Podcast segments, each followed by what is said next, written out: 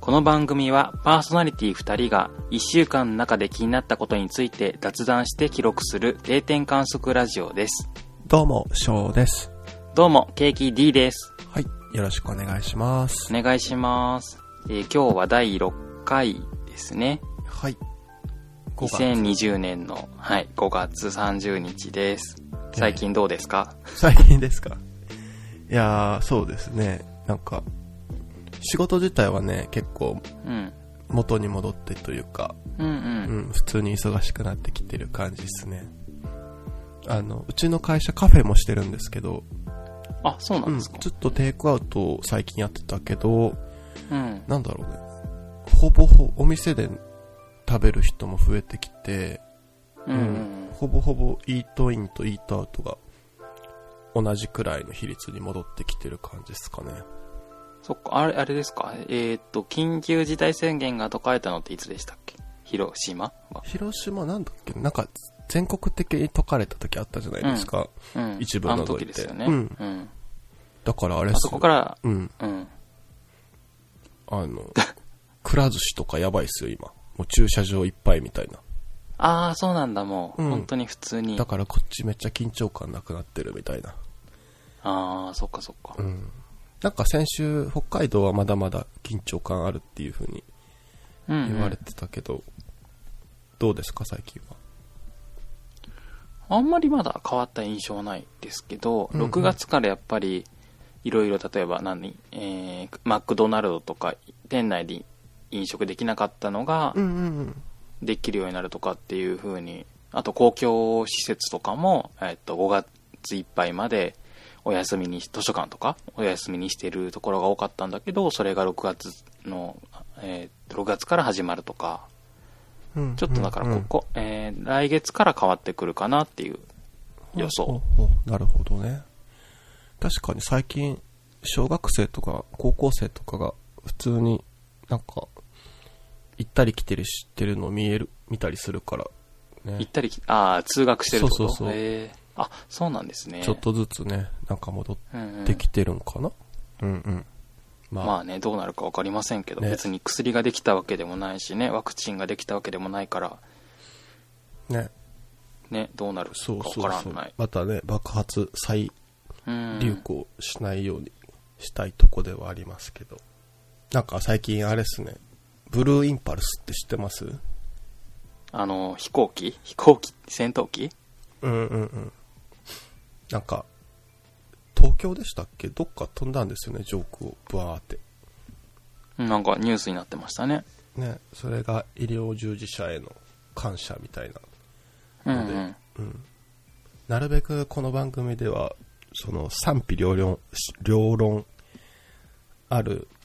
ネタを話していきたいなと思ってて、なんかこの話もしたいなと思ってて、結構ね、うちのツイッターのタイムラインだと賛否が吹き荒れてて、うん、うなんだろ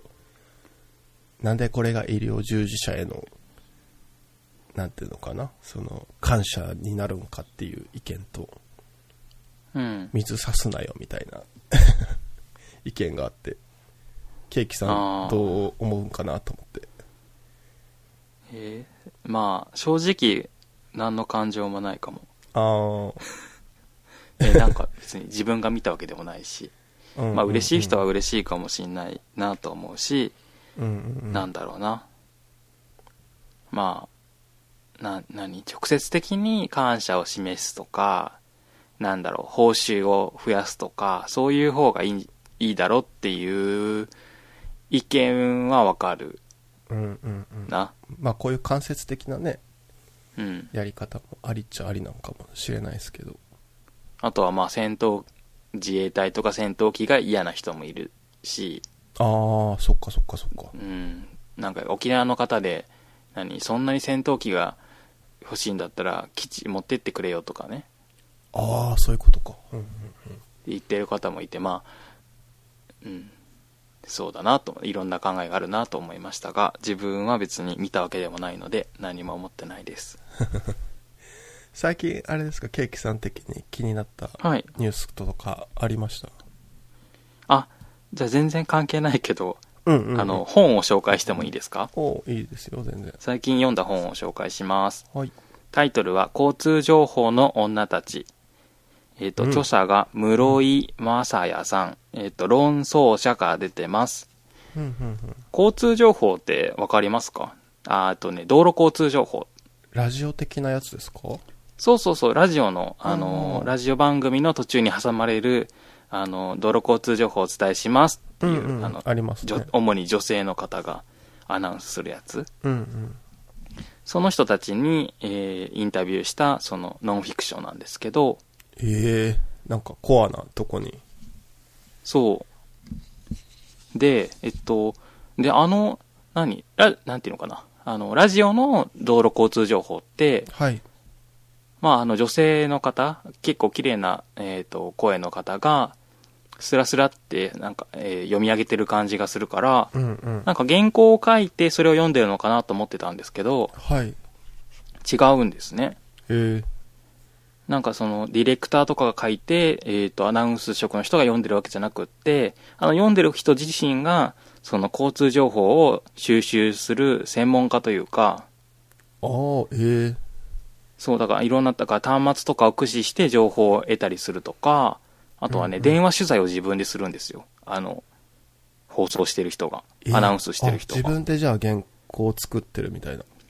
そう。で、もうなんならね、ベテランの方はある程度したら原稿はもう作らなくって、情報メモだけを用意しといて、本当にその直前、放送の1分前、30秒前まで、その、優先順位をつけて、で、あれってなんか本当にす30秒とか長くても、何、1分とかそのぐらいじゃないですか、多分。で、もしかしたら番組が押してて、えっ、と、その情報、えっ、と、放送の時間、情報の時間が短くなったりするかもしれないから、はい本当に瞬時にそれを組み替えて、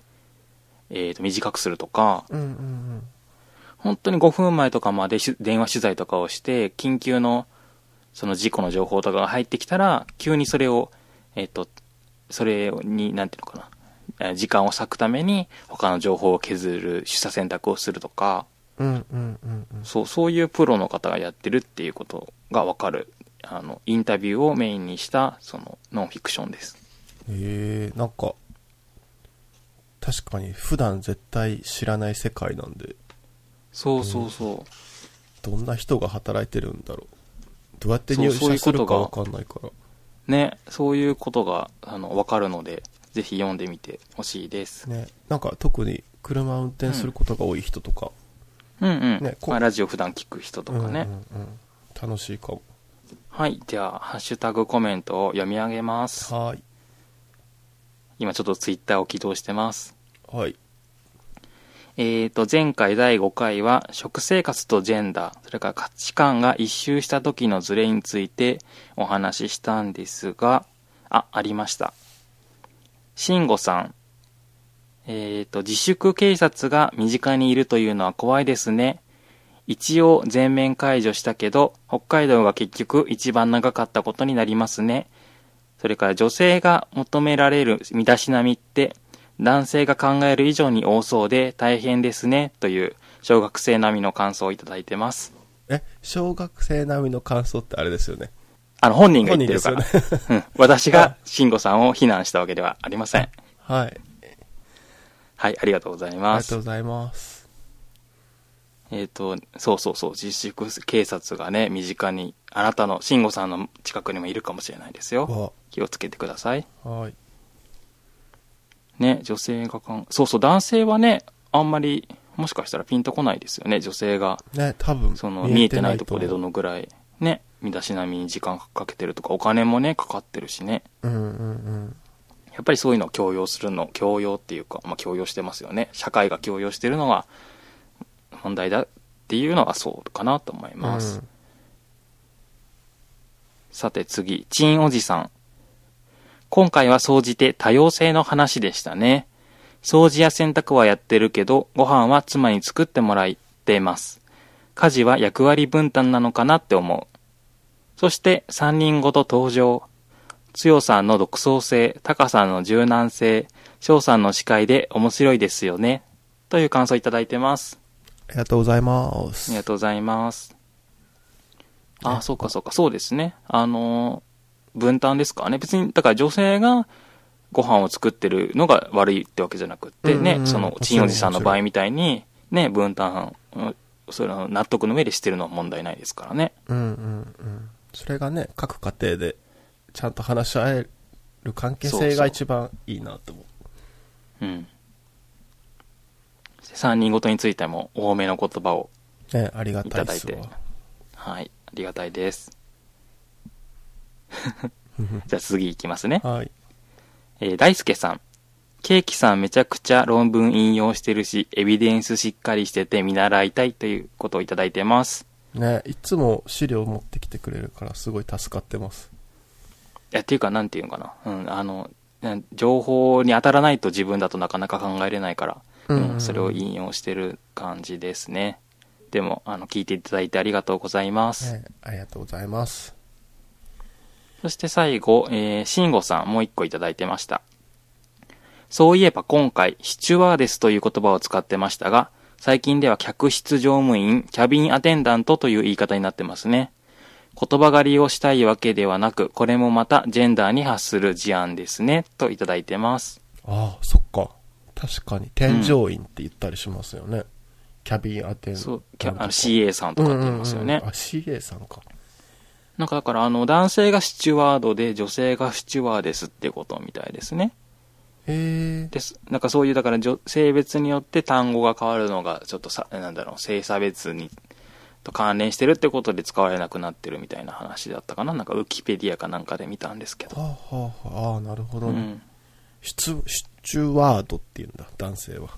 うんうん。えで、キャビン、でもなんかね、なんか、別の記事で読んだんだけど、キャビンアテンダントって、その外国で言っても通じないみたいなやつも見た。だから、あー、そっかそっか。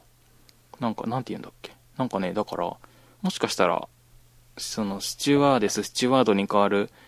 なんていうの、統一的な言い方ってのはもしかしたらないのかもしれないですね。あー、へえ。日本だと、ね、客室乗務員とかキャビンアテンダントで大抵通じますよね、うんうんうんも通じる。う。うん。えー、じゃあ気をつけようん。まあ、あの、前回については、特に女性について話してたので、う。うんね、まあ、しね、あの、語弊はないのかなと思うんですけど、確かにね、そういう言葉、なんていうのかな、職業の呼び方とかも、ね、ジェンダーに関係するかあ。うん、そうですよら、ね。うんうん、うん、うん。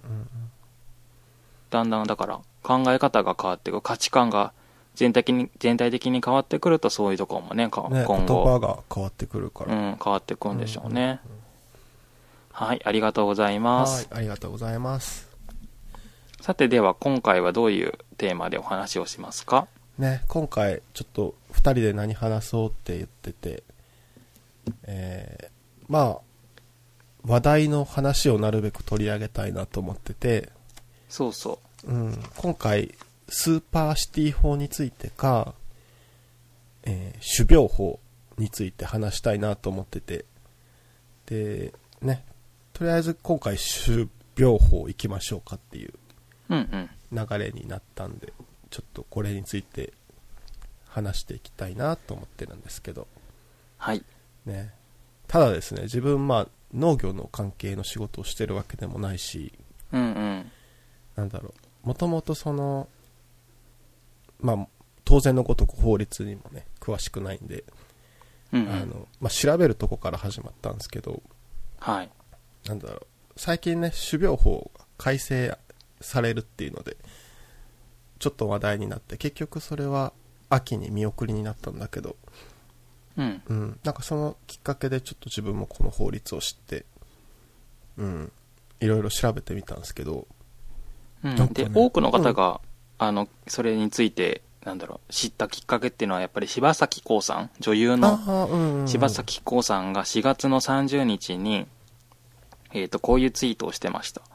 新型コロナの水面下で種苗法改正が行われようとしています。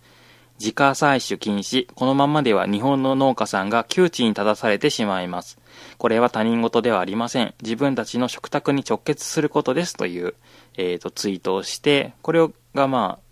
あ、ね、はいはいはい賛否両論、いろんな意見、これをもとにいろんな意見が出たので、皆さんが知ったって感じですよね。うんうんうんそうそう自分もうん。気になったきっかけの一つが本当にこのコロナ禍の中で今やることをなんかみたいな感じで、ねまあ、スーパーシティ法もこの種苗法もあとまあ検察長官法みたいなのも進んでてこの3つがね賛否両論巻き起こしてんなっていうのは思っててうんう。うんん自分は結構そ種苗法を調べる中で柴崎さんのツイートがあったみたいなのを知ったんですけど、ねえどうですかケーキさんはい。じゃあ、まず、うんあの、ご存知ない方もいらっしゃるかもしれないし、まあ、あの、名前だけは聞いたことあるかもしれないんですけど、うんうんちょっと簡単にご説明しますと、おありがた種い苗法っていう、 ちゃんとね、まとめてきたんですけど、い種苗法っていう法律自体が、えっと、品種育成の振興、それから種苗流通の適正化によって、農林水産業を発展させようっていう法律です。で、具体的には、だから、その品種を、えっと、植物についてですね、植物の品種を、えっと、開発する人の権利を強くしようっていうのが今回の改正の、えっと、目的ですね。うんうん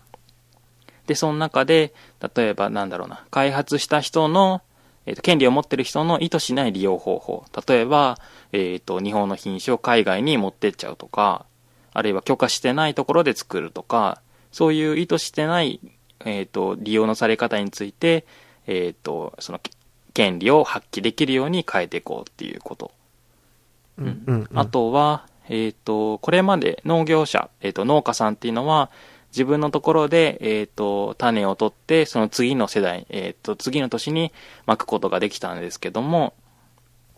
えっ、と、この改正によって、登録品種っていう品うんう種んうんは、えっ、と、育成者の許諾がないと、えっ、と、自家増殖ができないっていうふうに変わるっていうことになりました。うんうんうんで、この法律自体自体、あの、改正自体はすごく地味な改正で、その他にも、えっ、と、品種を新しく作った時に登録審査をするんですが、その出願料とか登録料っていうお金がかかるんですね。はいはいはいそれを引き下げたり、引き下げることで、だあーから、ちょっと安くなったんので、すよねそうそう、あの、品種は育成、育成者にあのメリットが出たりとか、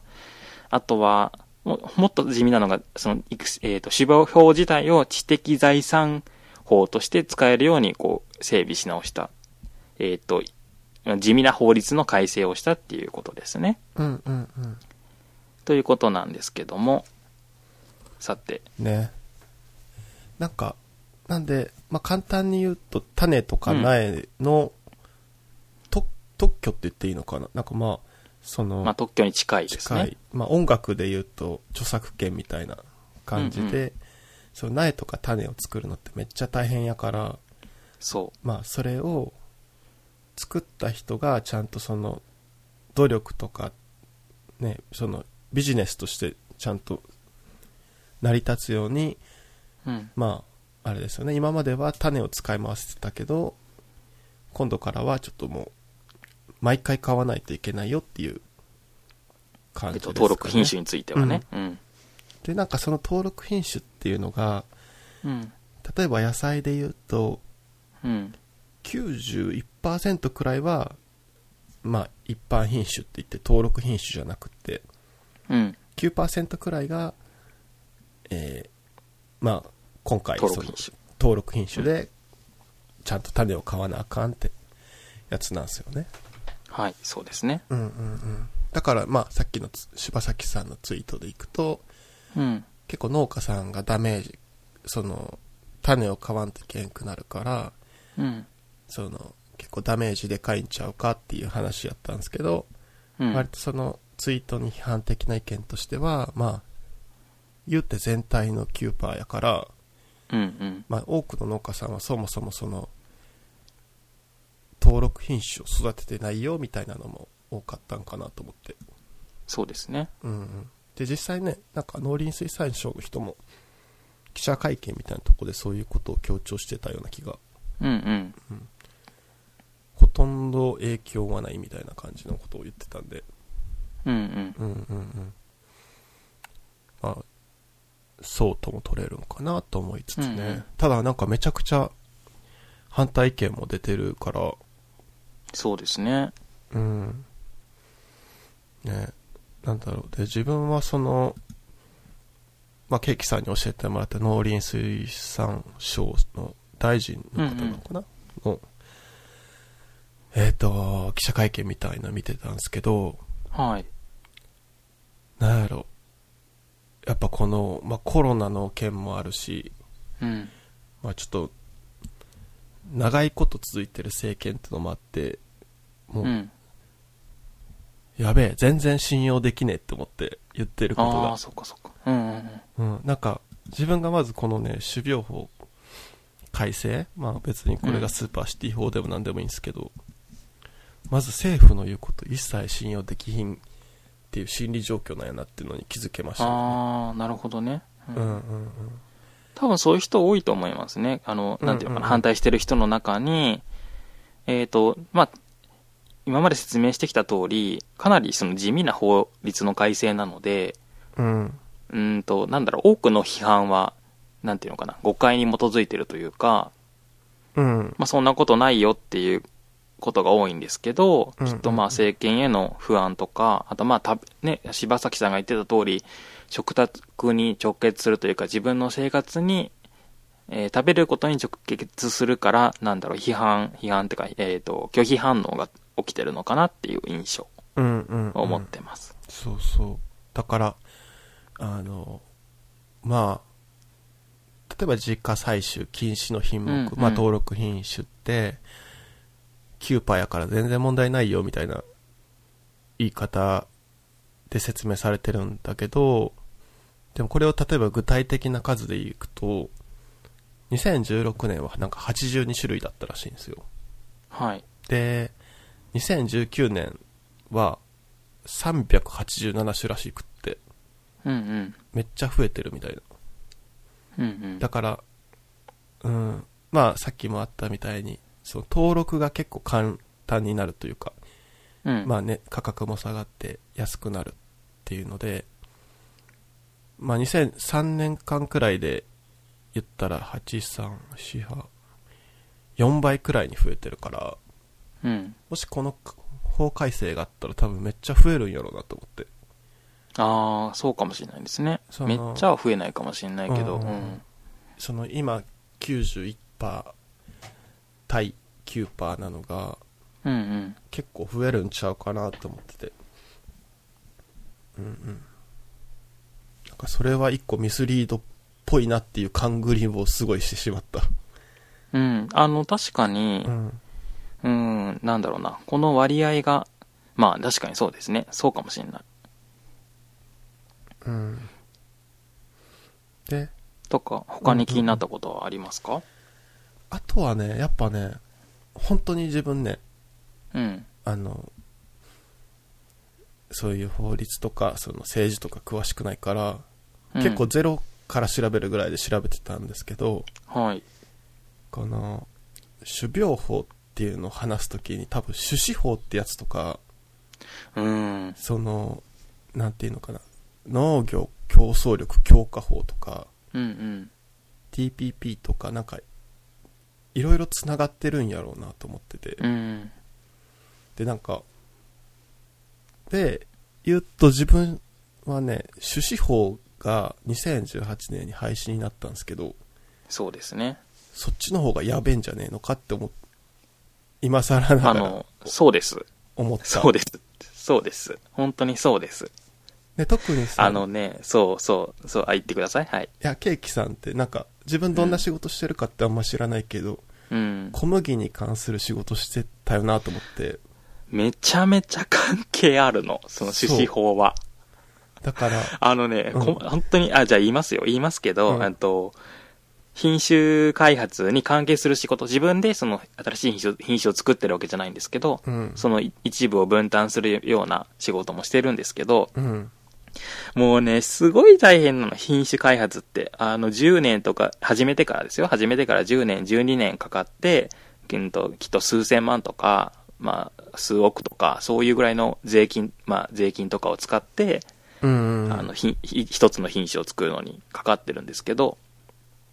うん、あの、種子法って、だから、その、主要さ、し主要農作物、えっ、と、米、米とか小麦とか大豆とかを、うんうんまあ、国が責任持ってその生産し、えっ、と、種子生産をすするっていうことを定めているんですけど、国に義務付けてるやつですよね。そううんうん。で、まあ、だどういう経緯かわかんないけど、えっと、民間もそういうのに入ってきましょう。国じゃなくて、国以外の民間も入ってきましょうってことで、それが、法律がなんか急に廃止になっちゃって、で、それもなんか全然議論されないまま廃止になっちゃって、うん。えーそういう法的根拠がなくなっちゃった。すると、まあ、各都道府県とかで、そういう、じ実際のその種子生産に関する仕事をしてるところは困っちゃうから、まあ、結局は、その、各都道府県の条例とかで、うんうんうん。その、代わりの、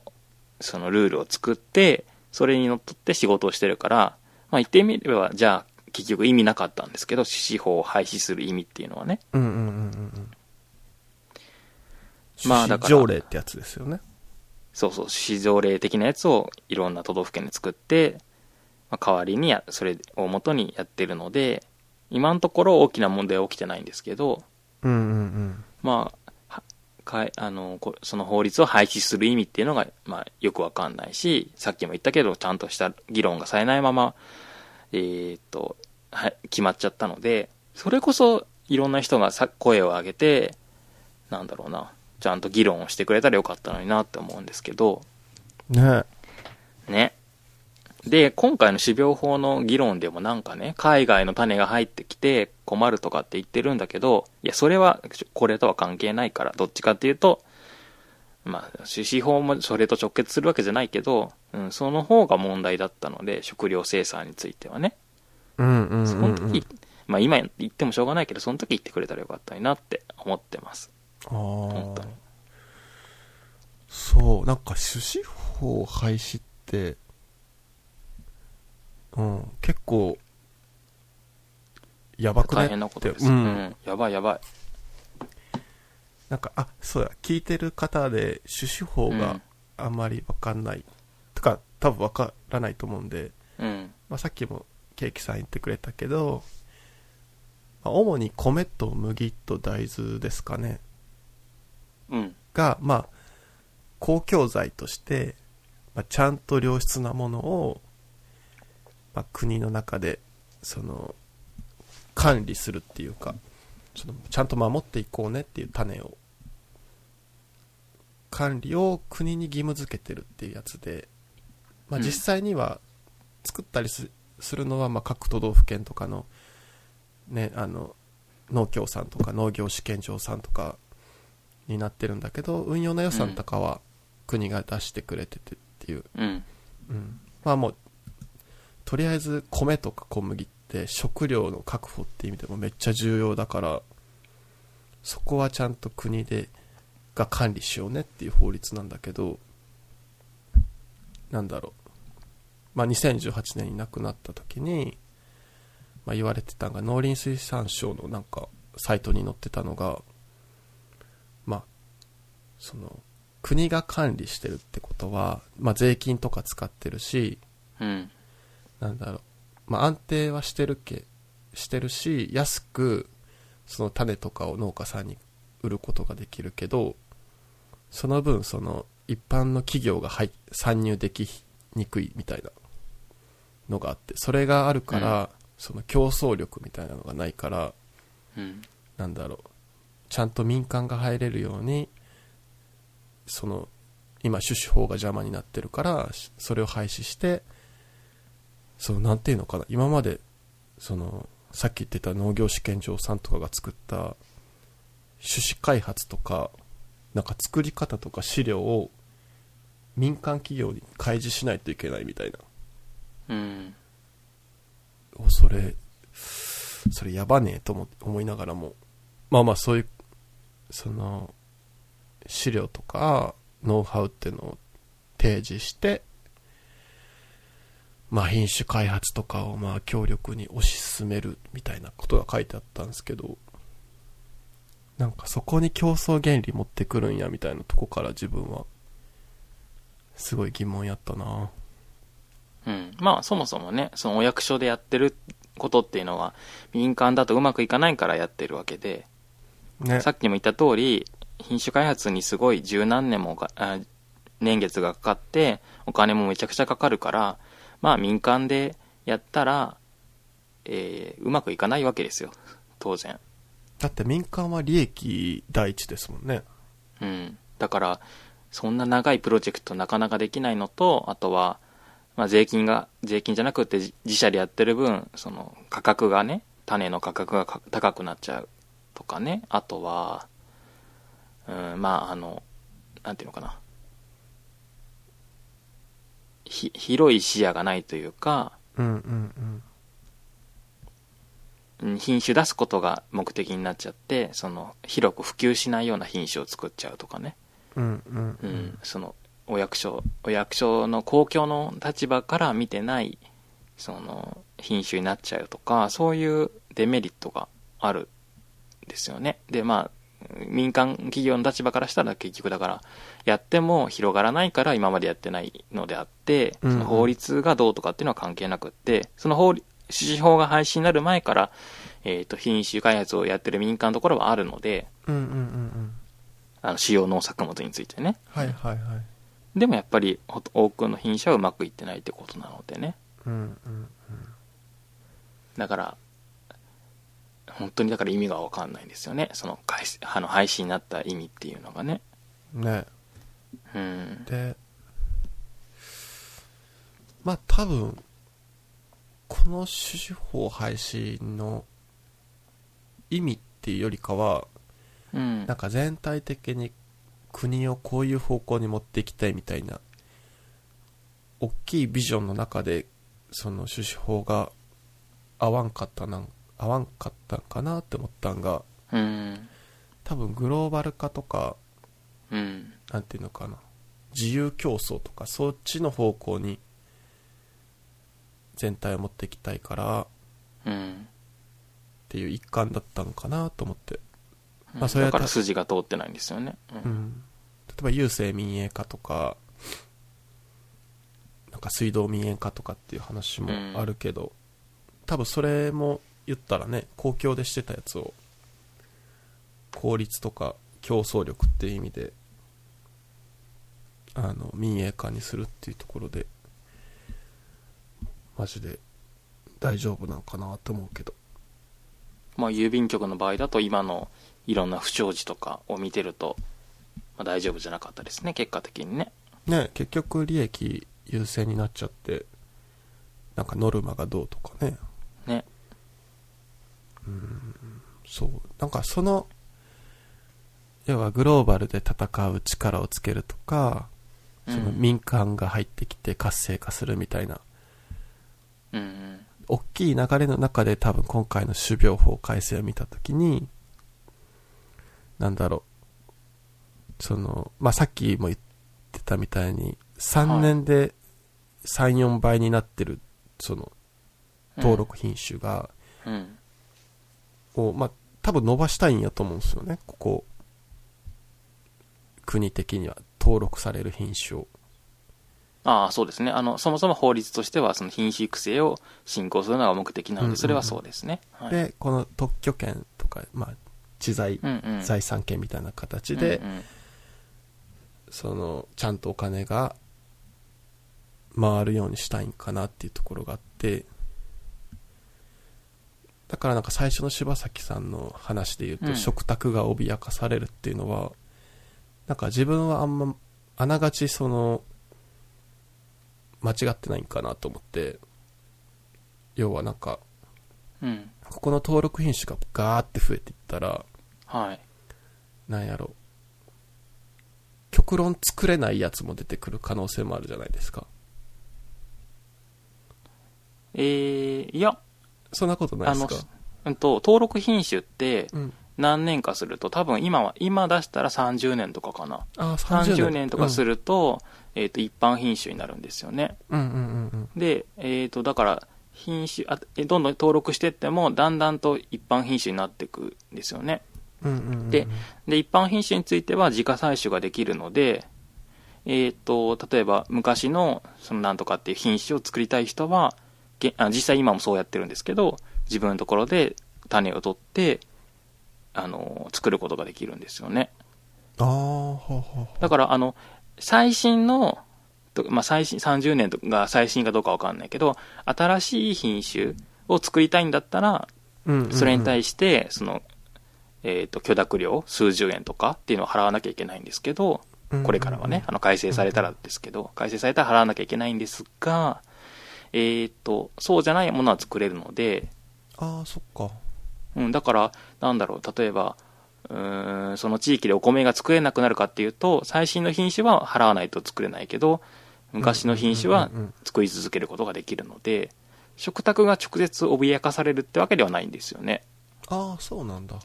うんうん。なんか、わかんないですよ。めっちゃ極端な話すると、しうん。えー、何がいいかな、例として。まあじゃあ小麦のなんか一つ品種があったとして、うんうこれをまあ誰かが登録するとするじゃないですか。はい。で、あ、でもそっか。登録品種がどんだけ今実際うちらが食べてるかって話か。その、うん割合で言うと91%は一般じゃないですか。そうですね。ってことはもう普通に食卓に並んでるやつも一般なのか。大体。うん、うーん、まあ、ものによるけど、うん。ね、なんかその、だただこれあの、ごめんなさい。作られてるひば割割合じゃないですよね。多分品種あ、そうです、そうです。数の割合なので、うんうん食べてる割合はもうちょっと違うと思うんですけど、ただ、えーっと、そうですね。だから、なんていうのじゃあ、だ大多数、多多分、例えばお米だと、現在作られてるのは登録品種が多いと思うんですよね。あーで、えーっと、あ、もう一つ重要な、あの、観点というか、うんあれがあって、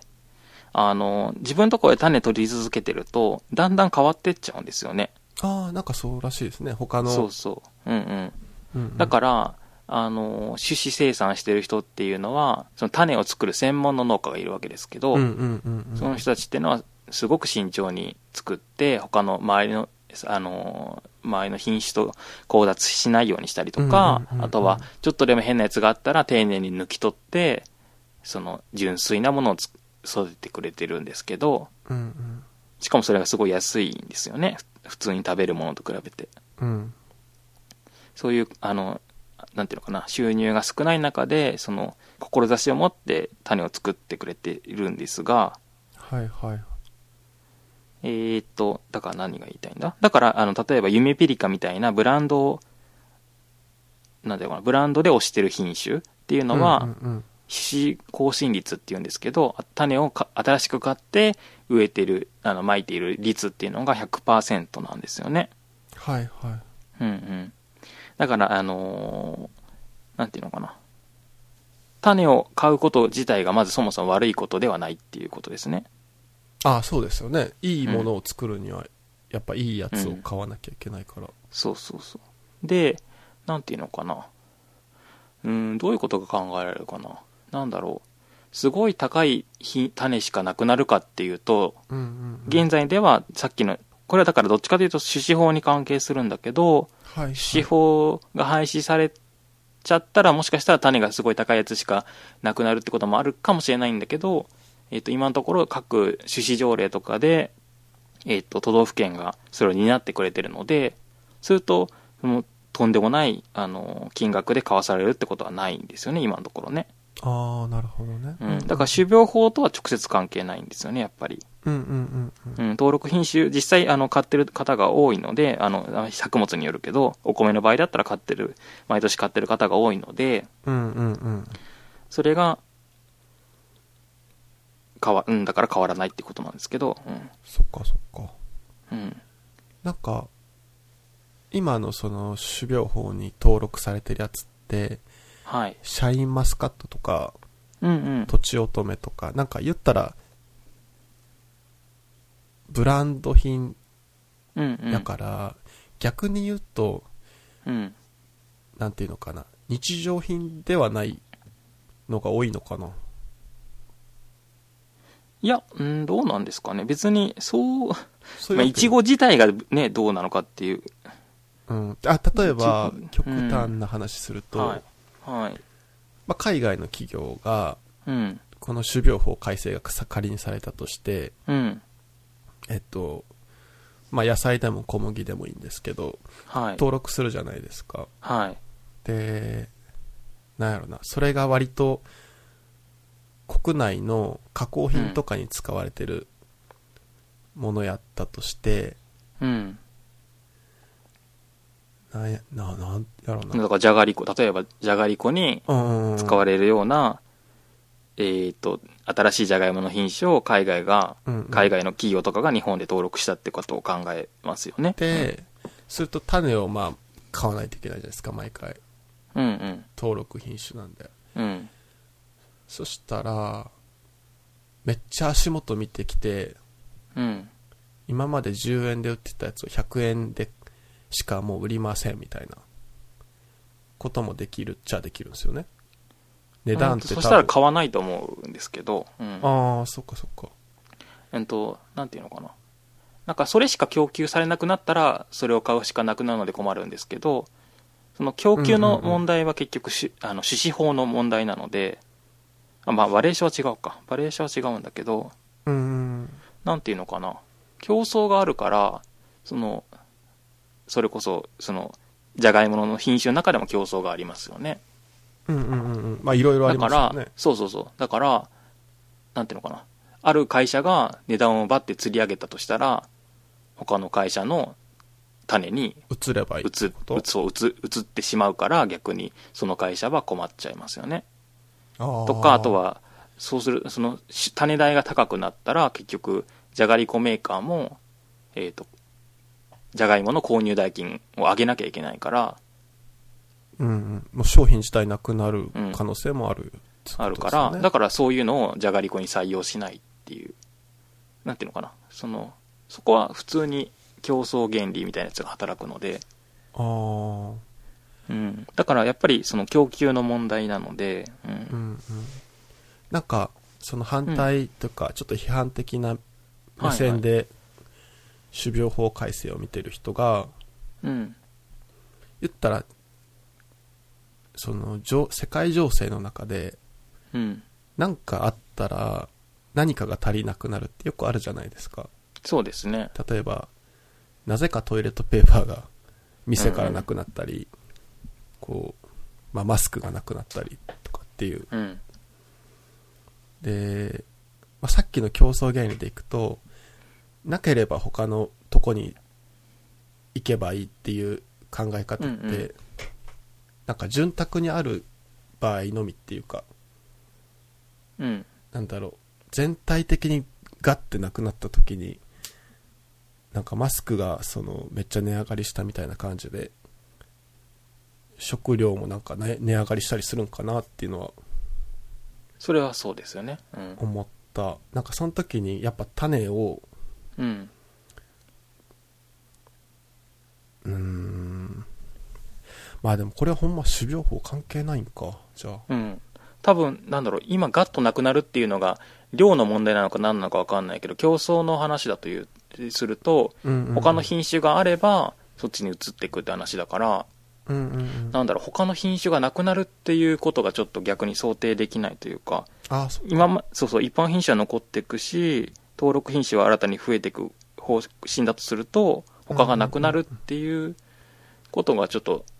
この今の現状だと想定しにくいから、ああそうどっちかっていうと、その天候の問題とかね、そのじゃがいもの種自体が、その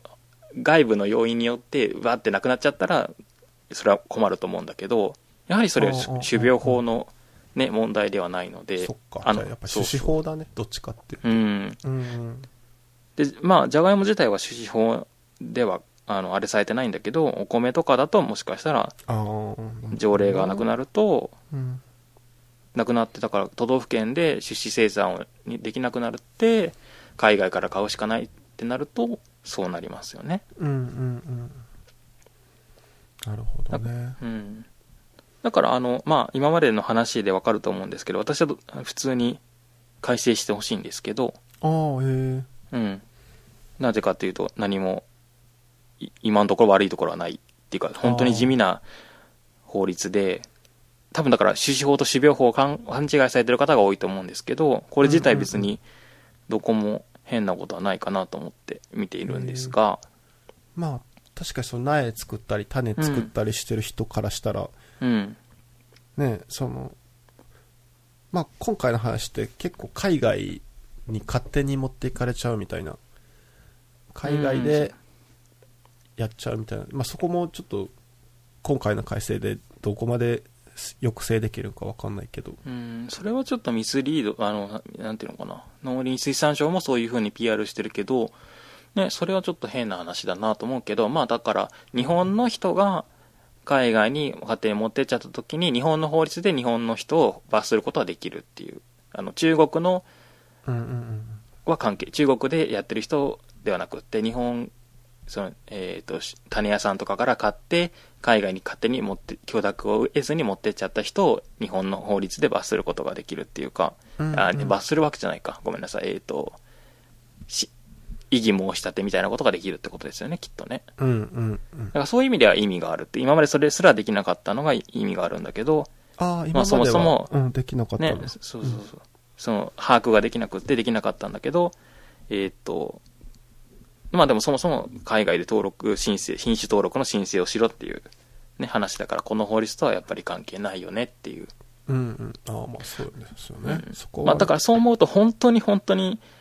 そのちっちゃな話改正改正されるっていうのはさっき言ったように出願出出願量が減るとかあのちあの安くなるとか、うんうんうんまあ、だから自家採取についてはだから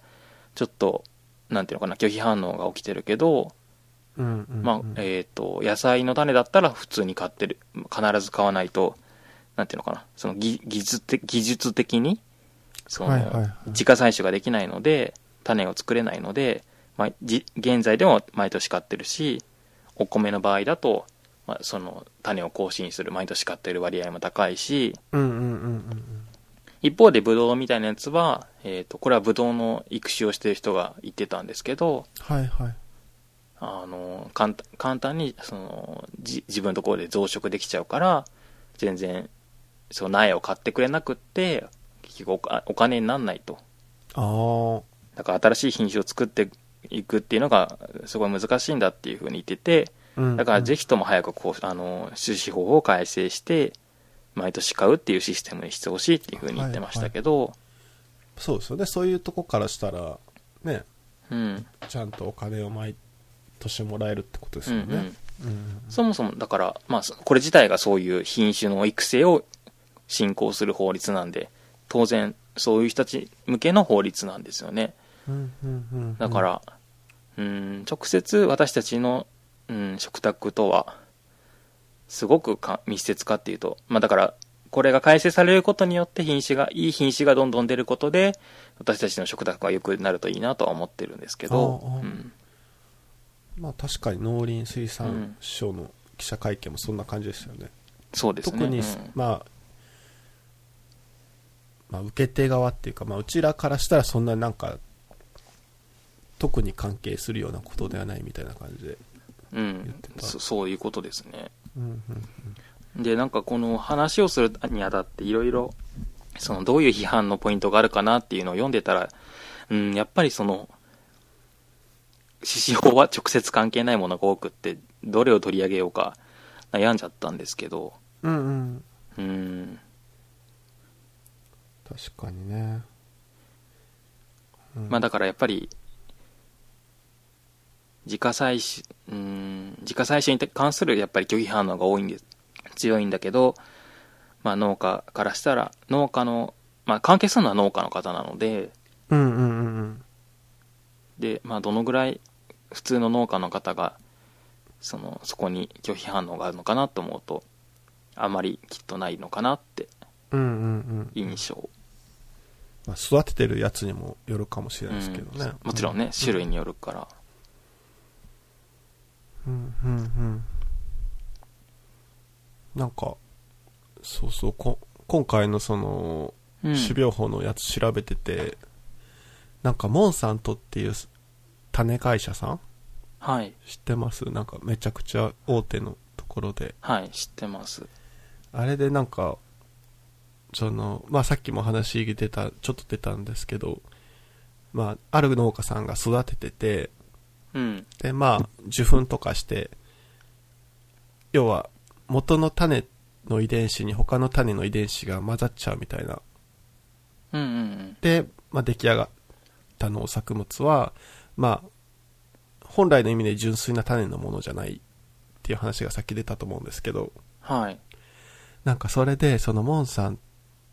とから訴えられたみたいな話をへ聞いて、ー。めっそちれゃ怖か国った。内いの話や、これはね、カナダだった気がする。ああ。うん、多分国内ではそういう扱いにならないと思いますね。うんうんうん。で、なん別か、のものなので。うん。そうそうそうなんかそこの農家さんは結構オーガニックを歌ってて、あその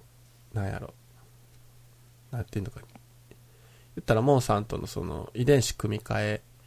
うん。えされたやつが入ってるから、言ったら汚染されてるわけじゃないですか、そううん汚染って言ったらまあいいか分元とかんなはい違けどうってこと、うんうん意味ではね。元とは違うって意味で。だからめっちゃマイナスやのにうん。うん、でもモンさんとからしたらうちの種の遺伝子使ってるやんみたいな感じでへえ。そう訴えられてそそういうケース500件くらいあるらしくってアメリカとかすごいですカねナ。ダも、うん、うん。え農業ってそんな怖いんって思って そんな防ぎようなくないですかまあ、うんそのそれはね、おかしい、うん、ロジックが、向こうの、モンさんとのロジックがおかしいですね。うん、怖いわうんと思って、なんかそういう話もあるんやなと思ってだから種ってすごいねまあ本当今回の法改正の元にもなってるけど本当に特許権とか、うんうん。うん、本当に財産なんやなっていうのは、そうですね。まあ、その遺伝子組み換えもめちゃくちゃ研究されて作られてると思うからうんうん。ねそういうのはあるんかなうんうんまあ実際これあれですよね9月に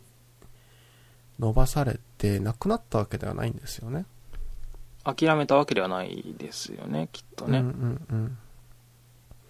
うん確かに調べててうん。この法改正自体にめちゃくちゃ批判的なとこがあるかっていうと、うなん、か、うん、わか、わからなかったけど、自分的にはなんうかんその種子法とか含めて、うんうん、その、国の全体的な方向として競争原理をもっと働かせるような取り組うみん。の中で多分行われてると思うから自分はちょっとなんかそこで批判的に見てたけどうん、そうですね。だから本当にそうだと思う。ほんほとんどの人は、うん、本当のこの法律の、み、あの、身の部分の問題点を指摘してないっていうか、そうそう多分基本的には、だから、し日本の食料、なんていうの、食料生産に関す関する政策の不備っていうか、それに対する不信感、最初に言ったけど、不信感が、政権とかに対する不信感があるよっていうことを表明してるんだろうなと思って、うんうんだから本当にねなんかその苗とか種作ってる人が登録料もらってみたいなの、うん、うん、使うのお金もらってっていうのはうんうんほんま当たり前の話やと思うし、当たり前、うんう。ん、それは全然うんうん、だからその早く信頼される政府になってもらって本当に早くまあ早くまあどうだろうな早くまあでもやっぱり困ってる人はいるので早く改正してほしいなと思ってますねその部分だけでもね、うんやっぱり伝わってない分かりにくいっていうところがあるんでしょうからうんうんうんそう不信だっていうとことね、うん、うん多分あれなあーうんうんうんまあそうですよねなんかでもうんそうだな別なんなんかうん関心をも持ったっていうのはねまたうんうんうんいいかなと思って。だって、例えば、農林水産省が今回出した法案、関係する法案ってなんか4つか3つか4つかぐらいは確かあったと思うんですけど、うんうんうんえー、なんだったかなえっ、と、ほ家畜伝染病予防法の改正案、家畜増殖、家畜改良増殖法の改正案、それから家畜遺伝資源に関わる不正供法なんちゃら法の法律とかっ。て何個もあるんですけど、まあ、皆さん知らないですよね、それぞれ。ね、多分。そのホームページに載ってるんだけど、まあ、関心を持って調べないと分かんないことじゃないですか。うんうんで、種苗法もさっき何回も言ってるけど、すごく地味なあの法改正なので、普通だったら多分誰にも知られずに、誰にもっていうかその一般の方には知られずに、その普通に変わってった法、改正されてった法律だと思うんですけど、うん。うんうん、うん。本当柴咲コウさんのおかげというか、うーんと、まあおかげかな、おかげであ、あ、じゃあそんこなういうインパクトあったんですね。え、そんないに。や、多分そうだと思います。だから、げんなんだろう。あの、検察、検察、検察、ん検察法検察官、はいはい、検察。検察庁そう法か。はい。検察庁法よりも多分早かったんじゃないわかんあ、ない。そうですよね、多分。うん。タイミングだ的からには。芸能人がこんなに直接的に、その政治的な発言をするんだってこと自体でま、まずおと驚かれたので、すごく、あの、拡散されて賛否が出たと思うんですけど、本本当柴咲コウさんがいなかったらこういう、えー品種開発に関す関する情報を得る人っていうのはいなかったと思うからうーん。ほんとありがとうって感じすご。柴咲コウすごいな。すごいねうん。大好き 確かに、うん自分も好きですよえー、そっかじゃあまあ9月どうなるかって感じですかねそうですねうんうんうんということでこういうお話をしたんですけどまあちょっと私がかなり偏った立場で話をしたのでなんえかそうですかこ全然なんていうのかなまあその完全に私だから種苗法改正してよっていう立場で話しちゃったのではいもしかしたら今回取り上げなかったけど、こういう懸念があるんじゃないかなっていうのがあるかもしれないから、そういうのがもしあればですけど、あの、またハッシュタグとか、うんうんうんハッシュタグでいいか、ダイレクトメッセージも受け取れるのかな、ダイレク DM でもいいので、何か送ってくださったらうれ喜びます。はいぜひなんか送ってもらえたらと思いますはい。はいじゃあ次今日はこのうん。うんあ、なんでもない。 あいいよいいよいいよいいでいいすですはいじゃあ、あの、聞いて、いいです次はいなんかどういう話をしたいかとかっていうのがあったら、うんちょっと言って、もし皆さんも、なんだろうな、それに関して意見があったら、またハッシュタグで書いてほしいんですけど、はいちょっと気にはいなることあります、最近。やっぱりスーパーシティうん。スーパーシティ、いやなんか今、何のことか全然分かってないから、単純に興味あって調べたいなって思ってるのと、うんうん。あとは、そうっすね。なんかあるかなまあ、あと何冊か自分も今読んでる本があるので、ああ、そうですうんうね。んそういうのも紹介していきたいそうな。ですね。ケーキさんはありますかうん、やっぱりあの、 ペットについてね、ペットの問題が最近ちょっとツイッターはいではいはい話題になってたので、その話はしたいかなと思ったけど、まあ、あーもし、あの、聞いてる方で興味があるよっていうことをおっしゃってる方がいたら、その話もしたいかなと思ってます。そうででもすちょねっと。ね、あの、もしかしたらペット飼ってる人にとっては、あんまり耳障りのいい話じゃないかもしれないから、ちょっとどうしようかなってあ。あ、そっか。うんやっぱペット業界ってちょっと闇が深そうじゃないですか。まあよく聞くけど、なんかペットショップの話とかね、ペあットの、か。大きくなったペットはどうなっちゃうんだろうとか、いうのもあるから、からねそっかうんうんうんでもそうですねあちなみにあれだなんだっけなんだえっとえっとあれなんだっけ東京の小池さんってなんなんていう役ゆり職子でしたっけはいああ、えっ、と、と都知事。あ都知事都知事都知事選挙あるんですよねあ近々あ、はいはいはい。であの小池さんあの、うん公約いっぱい作っててなんかうんいくつかゼロにするみたいなのあってて、うん。へえ。確かねペットの殺処分ゼロっていうのが入っててうんうん。それをね達成してましたよ東京はああ、その、えっ、と、ん前回の公約でそうやって言ってたってことあそうですそうですあだかあ、らそれをちゃんと実現させたってことなんですね。そうそうそう。だから小池自さん分は、時々なんか、あの、公約実現する気ゼロみたいな感じで言ってたんですけど、そうんもうちょっとそれは間違いでしたわ。もううんうん。じゃあ、小池さんに謝っていただいて。失 礼いたしました。いや、すごいねで確かすね。にでもね、うんうんすごいですよね。公約をちゃんとね、あれしてるかって、あんまチェックしてないかもしれないけど、ちょっあととね今度からし,、した方がいいね。うん。あの、満員電車ゼロっていうのもあったんですけど、うん、できてるんですかそそれれもはね。コロナの影響でできてるんですよ。 ああ、なるほどね。 そうそうそっか。そう。うん。すごいね。だから2つゼロ運を持ってるかを達も。成してるんで。ね。じゃああ、小池さんに入れてください。あ、違う、都知、都民じゃないから入れれないけど。え、立候補してるのかなこんない。なんかあ、すでごいも、うんぐちゃぐちゃですよね。なんか変な人しか出れないでしょ、あれ。都知事選って。 え、そうなんですかなんか今までそんな決都ま知り事ないでしょになってる人ってすごい変な人ばっかじゃないそんなことない。ね。